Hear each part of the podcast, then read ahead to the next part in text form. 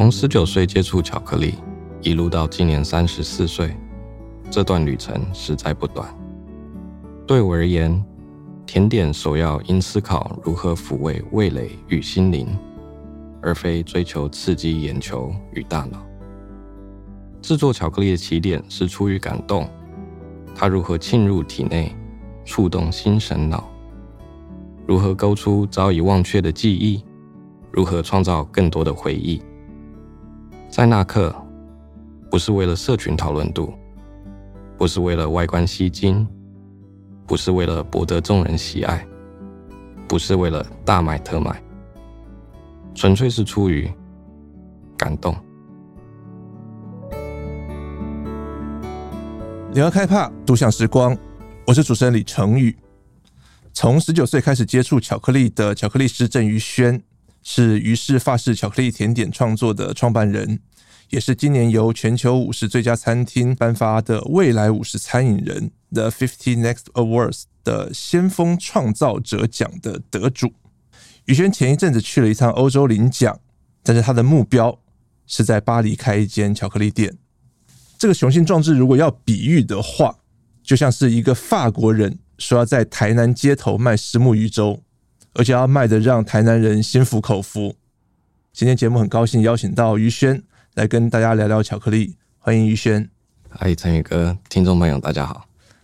今年其实算是于氏很丰收的一年哦。年初的时候，于是获邀登上日本两场具指标性的巧克力盛事。前两个月，于轩又获选了 The Fifty Next Awards 的奖项。先请于轩聊聊看年初我们打进日本市场的这个状况。那是一个什么样的？我们说很重要的事情。因为日本他们对于巧克力呃的需求是非常大的，尤其是这种精致的巧克力。啊、说一句夸张的，就是嗯，只要在法国有名的巧克力师傅，你基本上在日本西洋情人节的时候一定都看得到。他们一定会去呃请这些师傅，让他们去贩售他们的作品。嗯、对。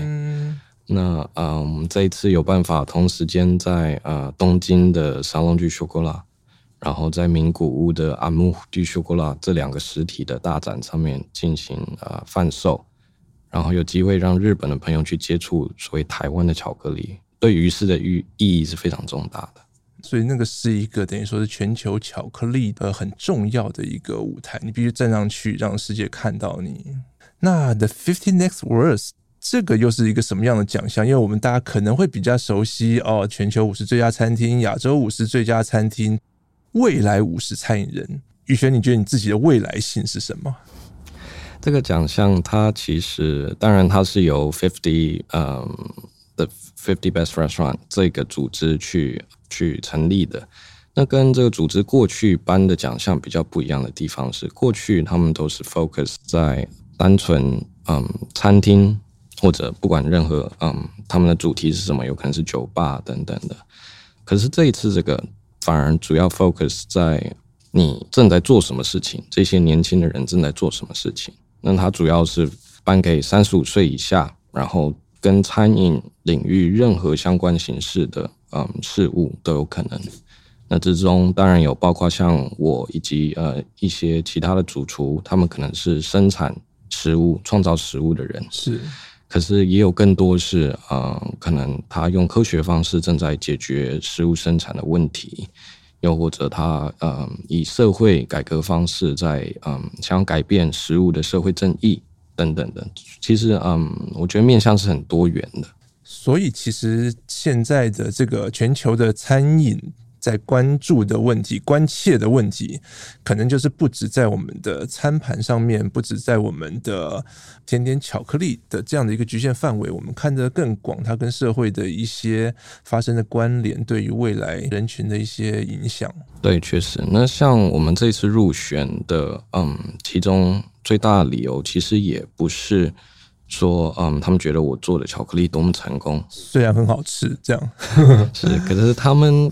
嗯，提出的说法反而是觉得他们看到我于是这边的巧克力，嗯，去呈现出来台湾特有的文化跟美感这件事情，于轩，你刚刚一直强调所谓想要把台湾的一些风味、台湾的一些美，透过巧克力让国际上面更多人看到、知道。你要将台湾风味透过巧克力带进国际市场、国际舞台，你从什么时候开始有这样的想法？当初在法国学习，然后决定回来台湾的时候，这个想法就一直在自己的心里了，嗯、就是决定说，嗯，我回来台湾是想要做。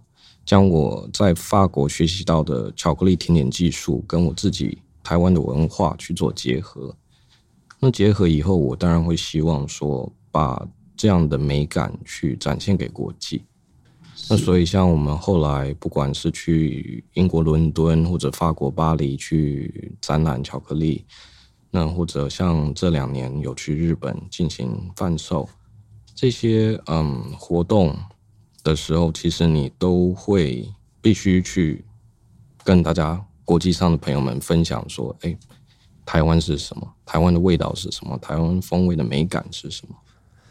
这个概念其实很抽象哦，把台湾的味道让更多的国际上面的朋友了解到。但如果我们把它具体化成于是一些招牌的巧克力的话，其实我们能够具体体现到这样的一个说法，这样的一个想法会是什么样子？比如说，你的柴烧麻油夹心巧克力是麻油，对，放在巧克力里面。这个概念可能对我们觉得麻油可能会比较常出现在麻油鸡或者是三杯鸡里面，把麻油放在巧克力里面是一个什么样的感觉？我觉得这一款其实对于不管是台湾自己人还是呃外国人，都是一个蛮大的一个冲击，在概念上而言。嗯，你会用冲击来形容？对啊，对啊，台 台湾人应该尤其吧，因为大家嗯接触到麻油，绝对都是咸食，是，而且是很重口味的咸食，没错，麻油猪脚啊，麻油鸡啊等等的。那外国人他们看到，他们也都会直接。看到麻油就觉得说，哎，这个是嗯，可能是他们在呃吃中国菜的时候才会吃到的这样的一个食材元素。嗯，嗯，嗯，我当初其实是跟那个叶怡兰老师在一起开发这一款，然后呃从他们店中就选到说，哎，那我们试试看用麻油来做巧克力。假设我们就是把对于麻油的既有的这印象拉掉的话，其实麻油是什么？它就是黑芝麻的油脂嘛，当然有白芝麻油了。那我们是使用黑芝麻油，黑芝麻我们有做成甜食吗？有啊。嗯，那大家喜欢吗？其实很喜欢啊。变成麻油的时候，那其实只是一个概念上的转换而已。对于食物的一种既有的一种印象，所以我觉得这一款就是很有趣的是去嗯去颠覆，然后去玩弄了这个意象。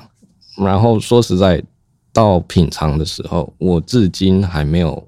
看过任何一个至少在我面前吃麻油的人说他不喜欢的，不管是台湾人还是外国人，而他吃完以后都非常非常的喜欢这款。你觉得原因是什么？原因是它其实味道终极上就是和谐的，嗯，它是一个非常适合与巧克力一起搭配的一个风味。是，当然它执行的非常好。可是我觉得很棒的一点是说，它在概念上进行了一个突袭，你完全没有想象到。然后你原本可能对它是带有很奇怪的感觉，或者你觉得嗯，这不可能好吃的。可是你吃进去以后，味蕾是告诉你说这是和谐的，这是这是非常好吃的。所以那种冲击感，我觉得是嗯，大家会非常喜欢它的一个原因。所以什么样的食材都可以让它找到一个在巧克力里面的平衡点吗？还是说有一些适合，有的不适合？应该说都可以尽可能的去寻找吧。但有一些，嗯，在巧克力里面比较不容易做的，大概是风味本身强度不太高的东西。哦，没有风味特色，没有个性，嗯，举例来说，好比说像火龙果好了，火龙果，嗯，当然你单吃它，身为一个水果，它吃起来是愉悦的，是。可是火龙果它自己本身有它自己很强烈特殊的味道吗？其实好像没有，也没有，对。对当它又是比较淡雅的这种滋味，你要做进巧克力里面，其实就很困难。所以这是不是代表你曾经试过火龙果啊？倒是没有，就是有一些味道，其实你光用呃，身为师傅的直觉去想象就知道，说不太可能成。你却是用了茉莉，是茉莉它的香气，你觉得很够？茉莉，我当时其实对于花系列的，我态度一直会觉得说，要找到适当的食材才有办法去使用。嗯，茉莉本身它其实香气是很幽微的。是，那我们之前尝试过用那种嗯干燥的茉莉花瓣这样的形式，但一直会觉得说味道不是很理想。那后来是有一次，呃，找到了茉莉花的纯露。嗯，那这个纯露，嗯。经过蒸馏以后，它非常强烈的浓缩了茉莉的香气，这样香气进到巧克力里以后，就非常的非常的棒。所以除了刚刚讲到的麻油、茉莉花，你还做了呃雪莉桂圆，嗯、然后呃原住民食材的马告是，然后红玉红茶是，这些感觉确实都是诶台湾我们常听到我们属于我们自己的这样的一个食物的概念跟风味。嗯、对。所以你这样取材，你有什么样的一个大致的方向或者是概念吗？除了刚刚谈到的，它必须有自己的风味的特色之外，我会说，我早期的创作通常都是一个出发点是来自于巧克力本身的风味，我会从巧克力本身的风味里面去嗯感受，然后去寻找说是什么样的食材可以去衬托这款巧克力，或者去。嗯，产生我想要表现的某一种巧克力的状态，对，所以这些嗯，像雪莉桂圆来讲好了，当初其实是一款很烟熏，然后带有黑色水果的一款巧克力，启发了我说我要加入桂圆这项食材。是对，那呃，雪莉桶的威士忌是因为桂圆跟巧克力融合以后，风味比较浓厚，比较厚重，所以我想找一个更轻盈，然后在鼻腔里面有一些。呃，会产生一些互动、一些气息感的食材，所以才加入了雪莉桂圆。早期比较是以巧克力作为一个前导，然后去带出后面这些其他的嗯创作的素材。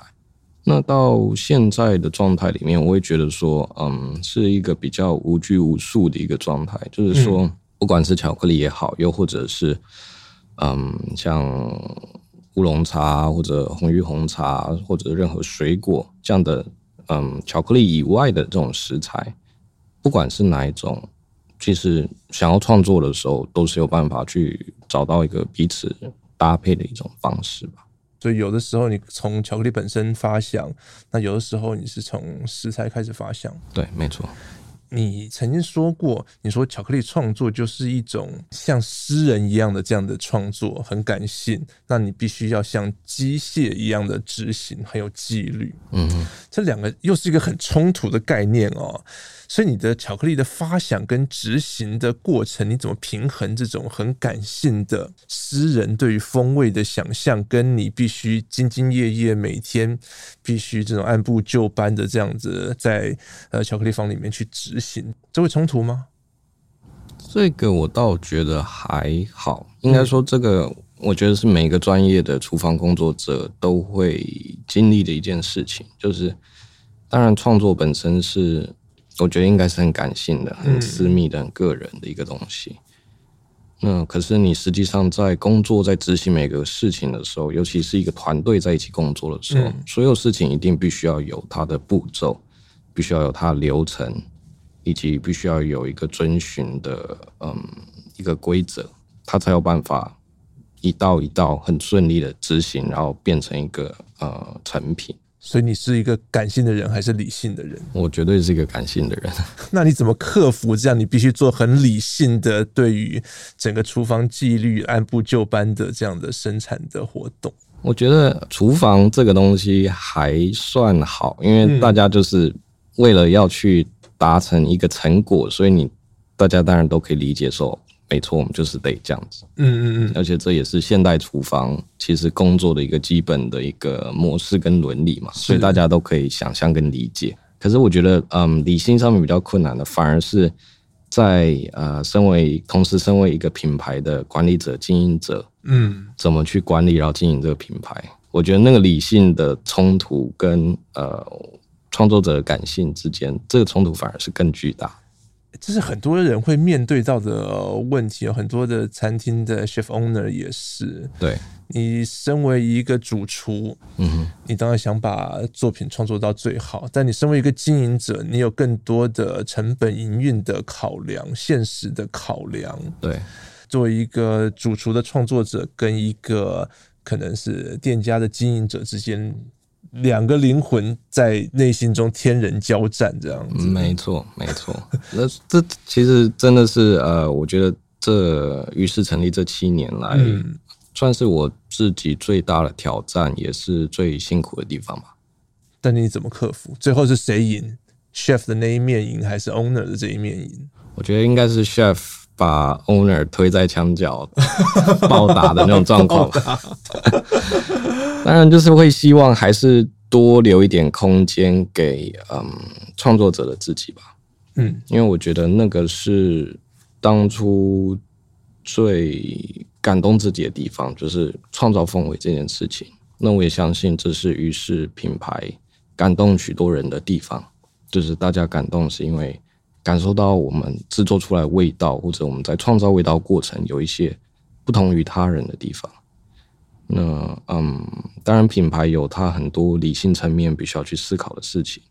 可是，我也希望说，嗯，尽可能将于是这个原本很精彩的这个风格，能够嗯继续让它发挥。讲到这个巧克力创作，可能大多数人都不是太理解，我要怎么创作一款风味的巧克力。嗯哼，你的创作过程是什么？比如说，刚刚你就会提到说火龙果这个，你不会试，你就知道说这个可能是很困难的一个风味的取材，对所以你都在你的脑子里面先试。嗯，当然早期一定对我基本上，呃，随着经验越来越多的时候，其实很多时候都是在，至少我自己都是在脑子里一直在反复的推敲，在思考说什么样的意象或什么样的风味。是我想要的，真的下去实做的时候，反而都是很快就可以把你想象中的结果执行出来。那所以多数时间反而都是在那边一直不断的思考，不断的想，然后可能想出一个大致架构的时候，一出手执行，其实就没有差太远。对，嗯，可以帮我们用一款巧克力来解释一下这个过程吗？我们有一款甜点。它跟巧克力没有什么关系，嗯，但它啊、呃、叫金桔茉莉，是是，嗯嗯、呃，当初在制作这一款，应该说在嗯思考这款甜点的时候，其实我是在想做一款芒果的，以芒果为主题，一个夏天风味的一个甜点。哦，所以它的最早的概念是从芒果开始发想，对。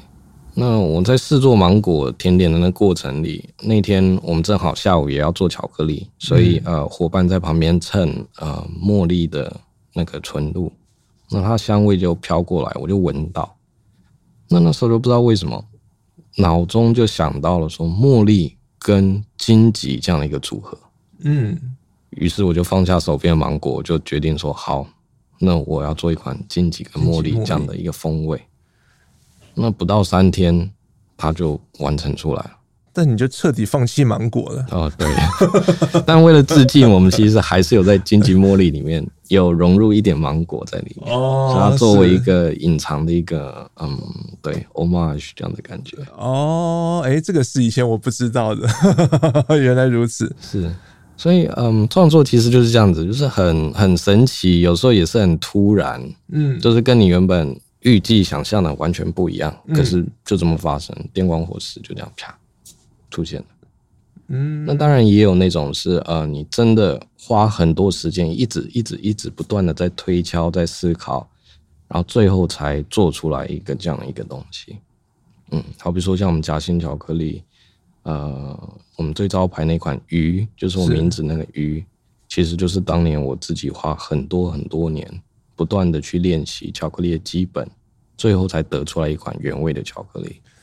对于这一款鱼，你都跟我们说哦，这是一款原味的巧克力。在一般我们客人就会觉得说，哦，原味巧克力就是最基本、最基础嘛，对，觉得没错，没什么了不起。但却是你花很多时间在打磨的一个东西。你能够教我们怎么欣赏这样一个最基本的巧克力，它的美在哪里吗？我不能说我能够教，应该说，我觉得这是每个人他吃下去以后，他自己感受到什么。假设这个巧克力之于他是没有什么感动、没有意义的话，嗯，那其实也就如此。可是我相信这款巧克力它其实是有它的深度的。我觉得好的巧克力，尤其是原味的巧克力，当它进你嘴里，它风味其实是像一段旅程，嗯，是不断不断在变化，随着每一秒推进，它风味都一直不断在转变，是有生命的。嗯，我当年其实就是花很多时间在理解。巧克力 ganache 里面这些基本的元素是怎么跟巧克力来进行互动？这样子，所以你在设计每一个风味的时候，你都会想很多。基本上是，对。比如说弱水这一款呢，嗯哼，它是一款泥煤威士忌的巧克力蛋糕。对，它很挑战客人的味蕾。确实，因为尼美威士忌，即便是有在品威士忌的人。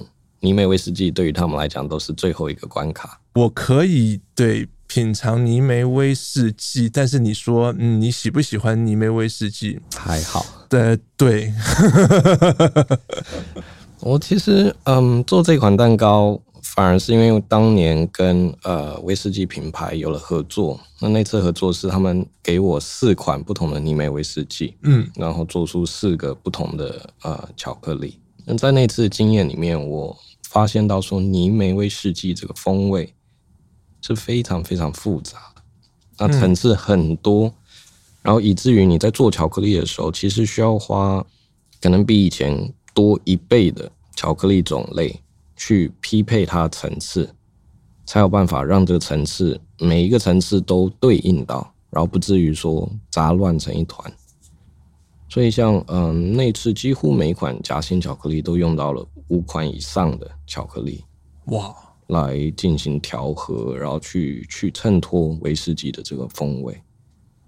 那那次合作结束以后，我就觉得，嗯，我也希望可以呈现给我的客人们这个风味这一端风味的这个接触机会跟这个想象的能力，所以就做出若水这款蛋糕。嗯，那当然在做的时候你就知道说，嗯，这东西出来。不会是每个人都喜欢的一个东西，是，但你为什么还是觉得你要把它呈现出来？嗯，这回过头来就是于是我觉得很根本的一个呃精神跟意义，就是我们非常希望，然后也非常乐于去探索呈现巧克力不同的风貌。嗯，我觉得巧克力是个魅力非常多元的东西。那我希望呃透过于是的。眼睛透过于是的路径去带大家感受更多不同的巧克力可能。嗯，所以有了弱水这一款，它为什么要叫弱水？啊、呃，弱水我觉得是一个蛮有趣的一个名字。弱就是弱水，就是很像水的那个弱水。对对对，我觉得其实最一开始是想到，当然古文里面有上善若水嘛。是。那比较近代有李小龙的 Be Water 这件事情。那嗯，我觉得很有趣的是威士忌，大家尤其是泥煤威士忌风味这么重的东西，嗯、你最不会把它比喻成的液体就是水，因为水是纯净没有味道的。嗯、是。然后泥煤威士忌是一个风味如此强烈，然后如此厚重的一个液体。是。可是你仔细想想，威士忌它多少成分的组成？将它，那当它酒精浓度可能是四十几 percent 的时候，四十几是酒精，那剩下的五十几是什么？其实绝大多都是水。水对，那所以我就觉得说，嗯，弱水这个名字其实就很很有一点戏谑，可是也有一点有趣的去呼应出，呃，威士忌它本身的本质，因为它是水但非水，嗯，同时间它又是水。百分之五十几的水，这样，嗯，就觉得蛮有趣的，所以就取这么一个名字。不知道是不是有听众朋友不晓得泥煤威士忌的味道或气味是什么？大家通常会形容它是比较像，呃，有点像正露丸，有一点像碘酒，碘酒，对，然后有一点海洋的那种碘味，不是我们平常生活中太习惯的味道。对，没错。嗯但它确实是一款很有特色的巧克力蛋糕。但是，就像于轩讲的，他会希望说，于适的作品能够呈现出各种可能的风味给大家。但是，这一款蛋糕反而最后，嗯，得到的成果蛮出乎意料的。哦，怎么说？蛮多客人他可能原本连威士忌都不敢喝，可是他在品尝这一款蛋糕过程里，他反而得到了愉悦跟享受。那很多人为了这款蛋糕，可能开始渐渐愿意去接触威士忌了，又或者原本有接触威士忌但讨厌泥煤的人，尝到这款以后，他觉得好像稍微可以理解泥煤它风味的魅力在哪里，然后他就回过头稍微开始去尝试泥煤，然后反而也喜欢上泥煤。所以它其实是也是一块敲门砖，就对，我最后产生这样的效果，我自己也是蛮讶异的。可是其实。就是说明了风味它有一种感染力，嗯嗯，然后也会开启一些可能性。那我觉得这这是我当初自己也很喜欢风味的地方，因为我觉得它开启了我很多的可能性。所以我们在品尝泥煤威士忌巧克力蛋糕，跟我们真正喝一口泥煤威士忌，对你来说的这样的感受的差别是什么？因为威士忌蛋糕它当然有其他的食材。嗯，然后嗯，它风味绝对不会像你单喝一口威士忌来的那么浓烈，所以当这些风味是比较呃强度是稍微比较收敛的状况之下，你反而会感受到它比较多的细节，而不会嗯非常的注意在它的不管是酒精感或者它风味的强度上。那我觉得这些细节其实就会让人产生一些观察美感的机会，这个是很有趣的一个经验。那我们再回来讲风味，刚刚于轩跟我们聊到很多他的作品，柴烧麻油，然后金奇茉莉等等这些台湾的风味，要把它推到国际的舞台上。嗯哼，宇轩对你而言，台湾的巧克力的意义是什么？因为我们都知道，台湾不是主要的可可的生产的地带，那巧克力也不是我们台湾生活里面主要的饮食文化。对，你曾经在也是在媒体访问的时候，你提到说，好，风土不见得就等于味道，这个是个很有趣的一个说法。你的举例是说，好像是法国料理的名店，或者是说一些哎法餐餐厅。不会因为用了台湾的食材，你的举例是竹笋跟猪肉，嗯，它就不是法国料理。所以你觉得台湾巧克力应该是什么？首先就是，当然，巧克力过往并不是属于台湾的一种固有的文化。可是回过头来，什么是台湾固有的文化？嗯，这个问题有意思，就是要定义到哪一个年代？是要到一九四零年吗？还是一八八零年吗？还是更早以前吗？所以，我觉得身为一个现代当代的台湾人，我会非常嗯，希望去定义、去创造说什么是台湾的文化。怎么去定义？其实你每天的执行跟实践，就是慢慢在磕这条路。那走得多远，然后为有多少人一起走这条路，回过头来，那就是一条文化的路，那就是一个路径。那至于风土，我当时应该是说风土，嗯，风土跟食材之间的关系吧，因为大家我们现在常常会 focus 在说，呃，本土的食材是是对。呃，有没有将本土的食材用在创作里面？这样是不是才是一种台湾文化的展现？你不觉得那是一个最简单、最鲜明的方法吗？当然，这个是我也不否认。可是，嗯，我不希望只是这样子。我不希望只是把食材加进去，或者只是使用了哪一个食材，然后我就宣称说：“哎，这是有台湾文化的。”就像我们刚刚提到这个法国料理的这件呃这个例子。又或者像嗯，拿日本他们做法式甜点，所谓日式的法式甜点这样的事情，为什么前面会被冠一个日式的法式甜点？为什么大家会觉得说，哎，日本它做出来是日式的？这就是一种文化。那这个文化的这个嗯，观看的角度跟认同是从哪里产生的？我觉得其实是透过非常非常多的日本师傅。这可能不是一代，而是两代、三代的日本师傅。没错，没错。很多人不断在这个路径上行走，在尝试、在突破，或者甚至在想办法保留某一些传统。日本的法式甜点有一些你会看到传统到那东西，连在法国都可能找不到。嗯，这么传统的东西。不管是创新也好，或者嗯坚持也好，大家不断的在做这件事情，那最后就会形成一种文化。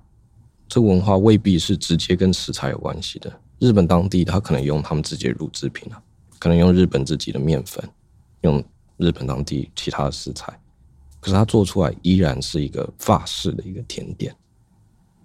但同时间前面又有所谓日式，日式对，那嗯，我觉得巧克力。我想做到事情，也就是这样子。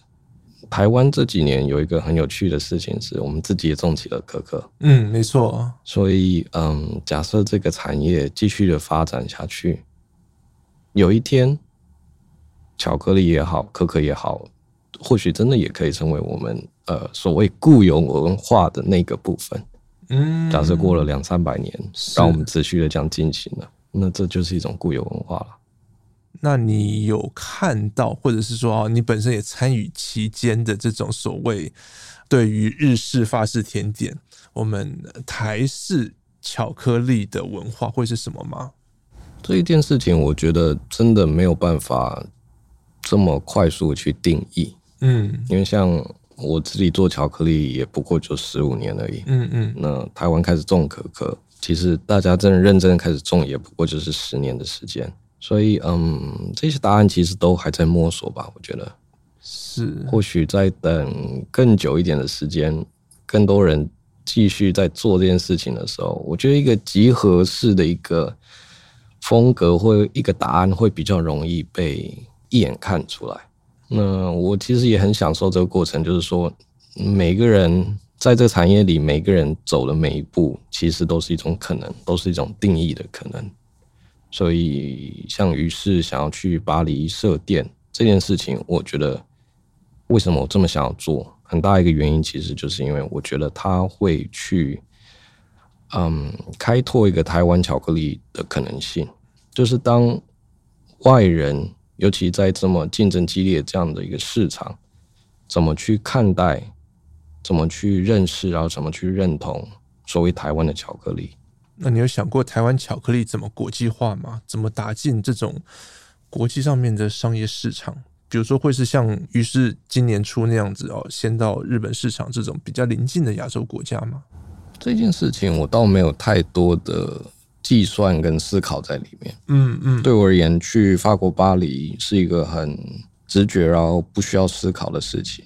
因为在心目中，法国巴黎一直都是嗯手工巧克力的殿堂，嗯，那里集合着世界最优秀的师傅们，然后最优质的巧克力以及其他的食材，那能够在那样的地方去跟市场互动，然后去展现台湾的风味，嗯，这样的动作本身，我觉得就已经非常有意义。那嗯。当然，实际上面你必须想要办想办法在那里存活下去，然后呃产生影响力，最终这个对于台湾巧克力才会真的有意义。嗯，那这个是一个挑战，但也是一个我觉得，嗯，透过这几年在台湾我们获得很多的经验，然后也是会透过这些经验继续去嗯巴黎去努力吧。跟我们来聊聊一些巧克力的基本的概念。可能大家吃巧克力不会想那么多，比如说哦，精品巧克力跟我们在一些呃卖场常见的比较大宗的这种巧克力的差别，或者是说哦，我们看到精品巧克力里面哦有各种的趴数、黑巧克力多少多少等等，他们这些基本概念是什么意思？大家常常会问我说，怎么去分辨所谓好的巧克力？嗯，这个很重要。对，那嗯，我们小时候吃的巧克力糖果跟比较精致的巧克力，它根本性的差别其实就在里面的其中一个成分，就是它的油脂。是，那这个油脂其实嗯，所谓好的巧克力，它通常一定是百分之百。它的油脂来源都是来自于它原本的可可豆。那可可豆的油脂就叫可可脂。那嗯，比较大宗、比较商业的巧克力，可可脂的一个特性是它很容易嗯受到温度影响，然后融化。所以商业的巧克力通常会将可可脂分离出来，然后用其他的植物性油脂去取代它。好，比如说熔点比较高，最常见大概就是像棕榈油。所以我们在嗯比较商业的巧克力糖果翻到背面，常常就会看到棕榈油这样的一个成分嘛。对，所以通常嗯分辨所谓嗯比较精致的巧克力，我都一定会请大家先看油脂这件事情。它后面油脂应该要只有可可脂，是，这是指纯巧克力的状态里面。嗯，巧克力趴树，嗯，大家常常会有疑问说，哎、欸，那个这个趴树到底代表着什么？嗯。以黑巧克力而言，假设它写的是七十 percent，那代表它里面有百分之七十的成分是来自于可可豆。那这个可能是可可的固态物质，像可可粉这样的成分，又或者像刚刚提到可可脂这样的油脂，这样这两种东西共同组成大概百分之七十。那其余百分之三十几乎就是所谓的糖。那牛奶巧克力的状态就比较复杂一些，通常牛奶巧克力。大概不会超过百分之五十 percent，那里面当然就是有可可可豆的成分、糖以及奶粉。那我们应该怎么样去欣赏或者说是品味巧克力？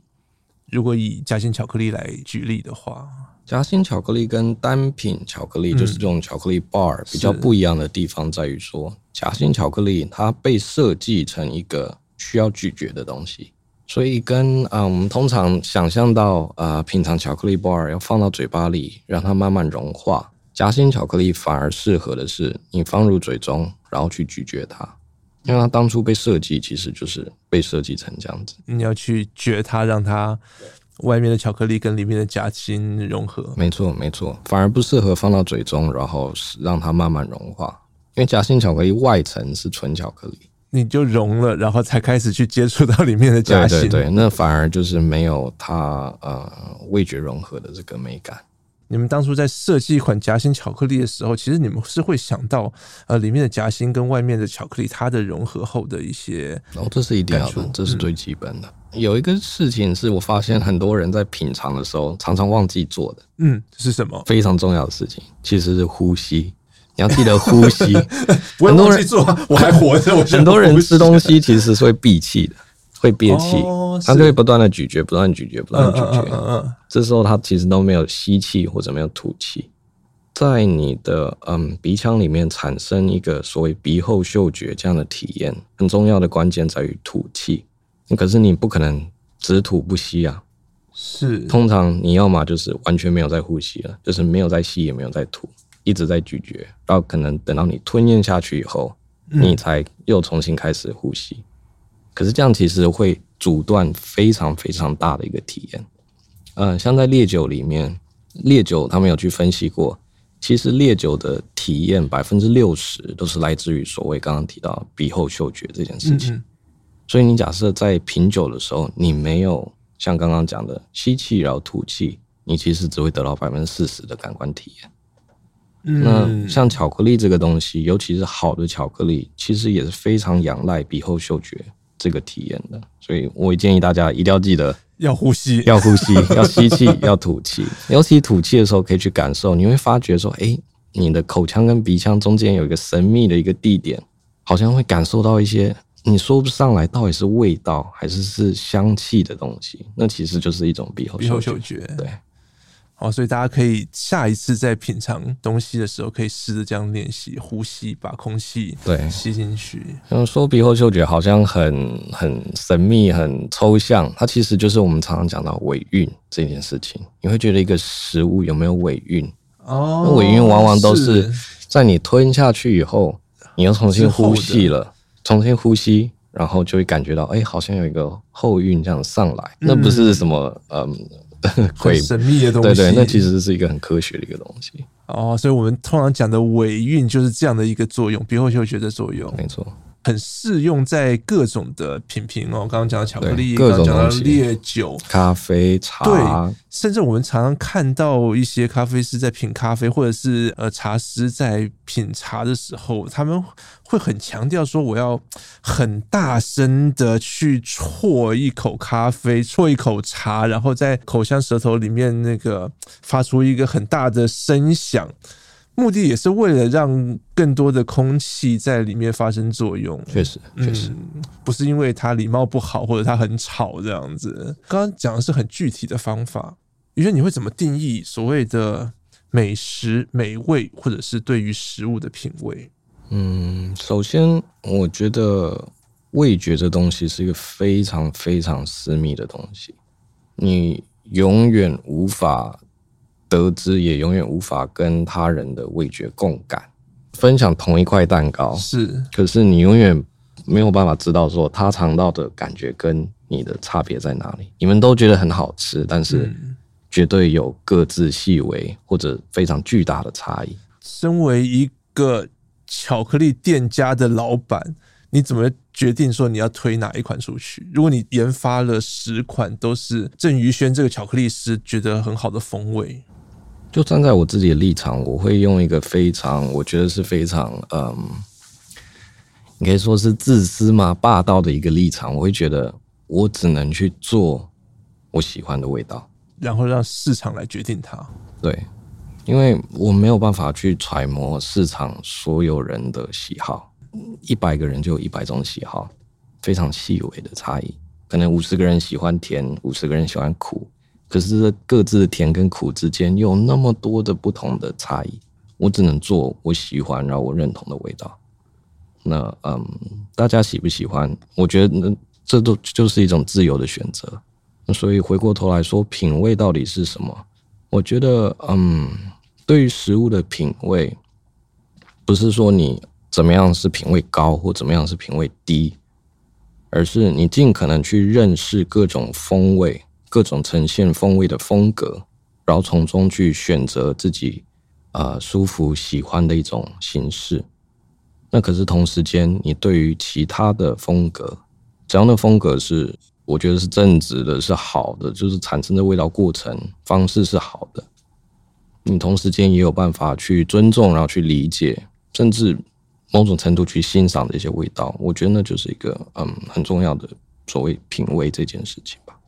倒不是说哦，我吃过多少东西，然后我从这些东西里面去找出说哦，这个才是最好的，然后这些是比较不好的。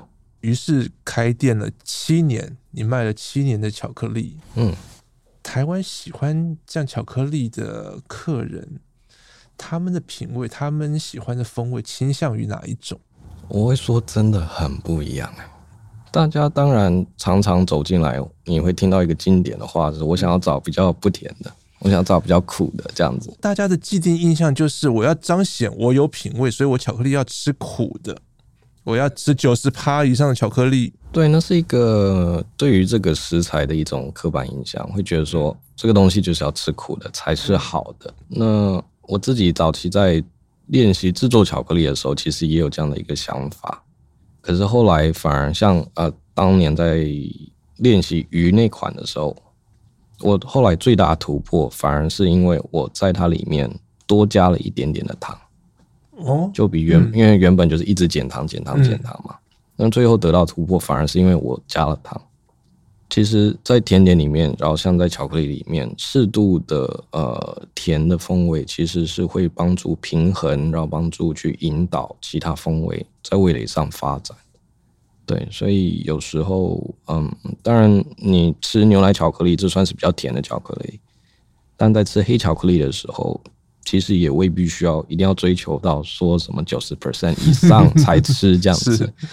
当然，假设可以欣赏九十 percent 以上的那。也是一件好事，但在大家通常嗯比较 average 的这个风味呃喜好里面，大概六七十 percent 也就可以了，不见得一定是要有啊越苦越好，越不甜越好的这样的一个迷思。嗯，对，因为有时候客人进来，他可能说想要吃比较苦的，那我们就因为我们其实也没有真的说很苦很苦的这种东西，嗯嗯，我们都是做比较平衡的味道。那我们拿比较巧克力风味比较浓郁的给他试以后，他就会发现，他就觉得说，嗯，这个好像有点太苦了。那你就大概可以知道说，哦，好，那我就再去修正，然后去拿其他款式给他试。呃、这时候他就觉得说，哦，这个比较刚好。所以我们没有我们自以为想象的这么那么能吃苦。宇轩，你这是因为要去领奖，到欧洲去走了一趟哦。是。你有观察到什么？欧洲因为这两年的全球的疫情而有了些什么的改变吗？说两年，其实也快要三年了。是是，两年多了，没错，两年都快三年了。我这次主要是去巴黎，法国巴黎嘛。嗯，那嗯，前一阵子就去的时候就已经听到，然后回国以后又听到一个 update 的一个资讯，是说他们的餐饮业，嗯，净流出的人口有达到一百万人。哇，一百万人。就是这些人口是从餐饮业离开以后再也没有回，就是没有回去过的。他们去哪里了？跑 Uber Eats 吗？因为其实流出很多的人口，大部分都是在外场服务，又或者在呃内场比较出街的，是这个工作上面。是，那确实有很大一部分是流向这种服务性质的，像 Uber Eats 这种外送的。嗯，一个很大的问题大概就是在说这个餐饮。呃，产业的结构，过去这些人他们工时太长，然后薪资其实相对也是不高的。经过嗯疫情这样子，简单来讲生离死别，然后当他们重新去思考说，哎，自己这个生命的这个 priority 到底是什么的时候，他们有些人就觉得说，那我干嘛要继续做这件事情？我干嘛不去跑跑 Uber 所赚的可能还比较多，然后我拥有自己的时间还更多。疫情让很多餐饮人的这样的一个生命观、价值观有在转变，可能不止餐饮人，可能各行各业都是这样。对，我觉得是吧？那所以在嗯，法国现在餐饮业就是少了这一百万人，你去巴黎其实就非常实际感受到一件事情是，很多餐厅它原本有开中午，没有办法开中午了，因为不是因为没有客人，客人超级多，因为现在美国观光客也都慢慢回去。是。问题是说，他们没有人可以去运作中午的餐期，嗯，所以他们只能晚上这样做。那我这次甚至去吃了一家餐厅，他晚上是只有主厨跟外场各一位。那主厨有时候煮完一道菜，他还得亲自这样子端出来，然后上上上上上这样子，然后赶快再回去厨房里，然后继续去煎自己的东西，是这样的一个状况。所以你说转变是什么？光是从这一点，其实转变就很大。嗯，那未来这些人力要怎么回补？其实，嗯，大家目前也是没有一个很明确的想法。有人用一个比喻哦，嗯，比如说这一百万人，他们在疫情期间是被餐饮业背叛的一群人。他们像刚刚讲的，可能是外场的员工，可能是内场比较出街的。不是餐厅里面最核心关键，在这个疫情期间，他们是最快被牺牲的一群人，甚至更多的，比如说饭店、房屋或什么，他们在这个疫情期间没有客人，嗯，被牺牲了。你要让他们重新回到餐饮业，他们绝对是犹豫的。别的国家我不知道，可是就法国而言，嗯、他们其实我不确定“被牺牲”这个字用在那里是不是好的，因为他们其实那个过程里。不管他们有没有被公司开除，其实政府都有给他们嗯补助津贴，对，有补助津贴，而且是以法国标准来讲是非常多的一个补助津贴。嗯嗯嗯。可是你要说被牺牲，我反而是觉得，嗯，不止在法国，而是全世界餐饮业里面，其实这些出街工作人员过去一直都是被牺牲的。他们是在过往我们产业日常的运作里面，他们是被牺牲的。就是他们得到的成就感或者得到报酬都是相对低的，嗯，所以在这种时刻，他们才会重新思考说，那我是不是要转换一个跑道？我是不是要继续在这个产业里？所以我觉得这真的会强迫整个餐饮产业重新来思考，以及调整我们运作的模式，就是到底怎么让这个产业可以成为一个。相对永续的一个产业，是大家现在在谈永续，常常在谈说，呃，生产食材也好，以及跟环境之间的关系。呃，我觉得同时间其实跟人，跟这产业里面的人的永续性，也是一个非常需要看的一件事情。嗯，当我们一求一直在追求精致，在追求这种 fine dining，或者在追求这些非常精致的生产的时候，嗯，过去通常业界习惯都是说，你有源源不绝的人，是你有源源不绝的实习生，源源不绝的呃基础劳力可以去做这些事情。可是当有一天你没有的时候呢？就像疫情，其实大家会被嗯被迫去思考说要怎么去调整，嗯，怎么去找出一个真的是一个永续的一个路？我觉得这是现在产业很重要的一件事情。宇轩，那你还会建议在后疫情时代更年轻的世代投入餐饮相关行业吗？嗯，我并不觉得我有。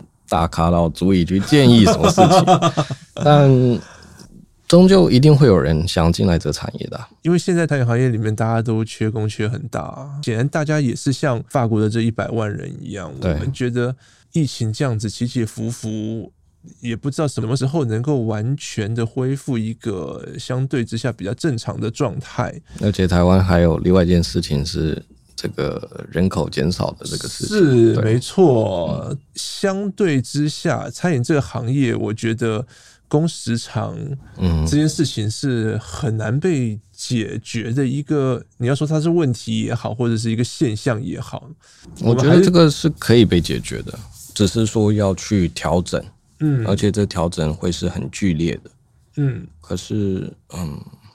这本来就是让这个产业逐渐朝向一个比较正常化、比较人性化的方式来运作，因为过往是比较不正常的，那是比较不人性的。就是你当你可能从早上要一路工作到半夜，是这不是一个嗯，不会让大家认真的把它当成一个长久的职业选项。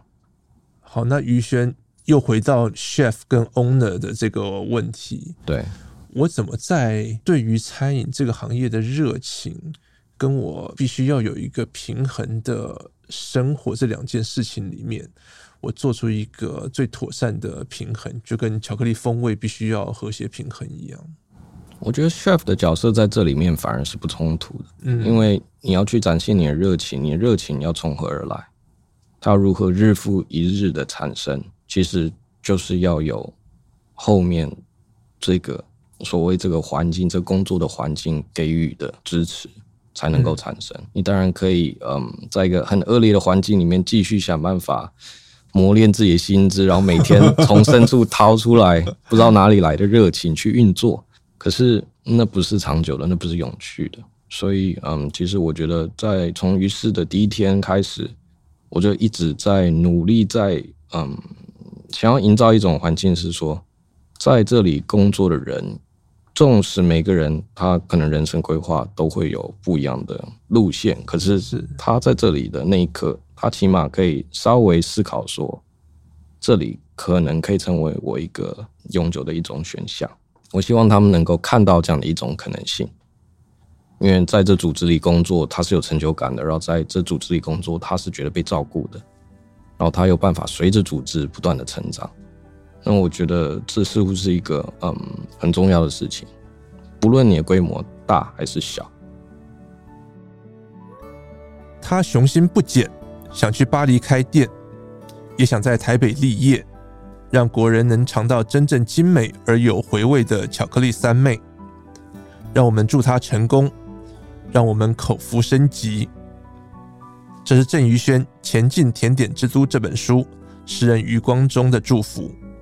希望于轩有朝一日能达成梦想，也祝独享时光的听众朋友口福升级。